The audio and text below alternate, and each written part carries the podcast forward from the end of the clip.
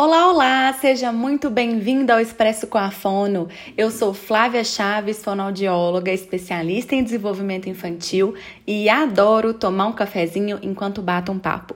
Então corre lá, pega o seu, porque o tema de hoje é: Meu filho precisa de avaliação com fono infantil? E aí, será que ele precisa?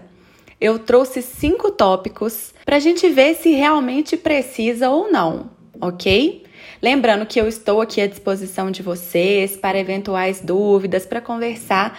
Então, no final desse episódio, se ainda restar alguma dúvida, se vocês quiserem conversar comigo, eu vou deixar os meus contatos, ok? Então vamos lá. Se o seu filho tem dificuldades para brincar, para explorar objeto, é uma criança pouco curiosa, a luz amarela acende.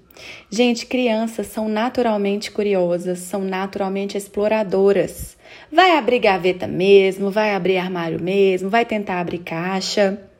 Se não tem essa curiosidade, se ela é uma, uma criança que explora muito pouco, tem dificuldade para brincar, coloca o brinquedo pertinho dela, ela não tem aquela curiosidade de ver o que, que o brinquedo faz, as, as funcionalidades do brinquedo. Luz amarela acesa talvez ela precise sim de uma avaliação com o fonoaudiólogo, ok? Outra coisa que a gente deve estar muito, muito atento. Se a criança tem ali por volta de um ano e seis meses, mais ou menos, e ela tem dificuldade para imitar. Gente, imitar é uma habilidade que é pré-requisito para várias outras, inclusive para fala.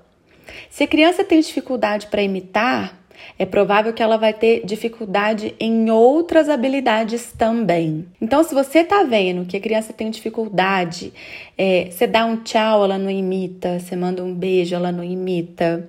Na hora de brincar, você faz o primeiro movimento e ela não faz imitando você. Acende uma luz amarela, ok? Outra coisa que a gente tem que acender uma luz amarela se não tiver acontecendo, gente. Se a criança tiver dificuldade em fazer gestos sociais. O que, que são os gestos sociais? Dá tchau, manda beijo e a criança não faz. A criança precisa conseguir imitar, inclusive, esses gestos sociais de oi, tchau e mandar beijo. Outra coisa que a gente precisa estar muito atento, gente você chama, chama, chama a criança e ela não ouve. Qual que é o problema nisso? Ela pode estar com uma rolha de cera ou até algum comprometimento da audição mesmo. E uma criança que tem dificuldade de ouvir, ela vai ter dificuldade em falar, porque a fala é um comportamento que a gente imita também. Uma outra coisa que a gente precisa estar atento também é quando a criança fala embolado ou quando a criança não fala, ou quando tem muita troca e muita omissão dos sons. Criança que não fala, fala embolado, tem muita troca, fonoaudiólogo, né, gente? Vamos levar para fazer uma avaliação com fono. Por que, que é tão importante levar para um fonoaudiólogo infantil avaliar?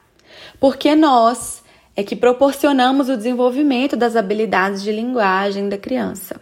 Então a gente estuda o caso, passa por uma avaliação bem criteriosa, a gente mapeia e mensura essas habilidades que podem estar em defasagem, a gente dá o diagnóstico ou levanta a suspeita diagnóstica, dependendo do caso, e aí a gente parte para o tratamento propriamente dito. Ok, gente? O nosso cafezinho de hoje chegou no fim. Se você quiser continuar conversando comigo, você me encontra lá no arroba flavia.chaves no Instagram ou escreve para mim, expressocomafono.gmail.com. Eu vou adorar seguir conversando sobre isso com vocês, ok? Se cuidem, um beijo e até o próximo episódio.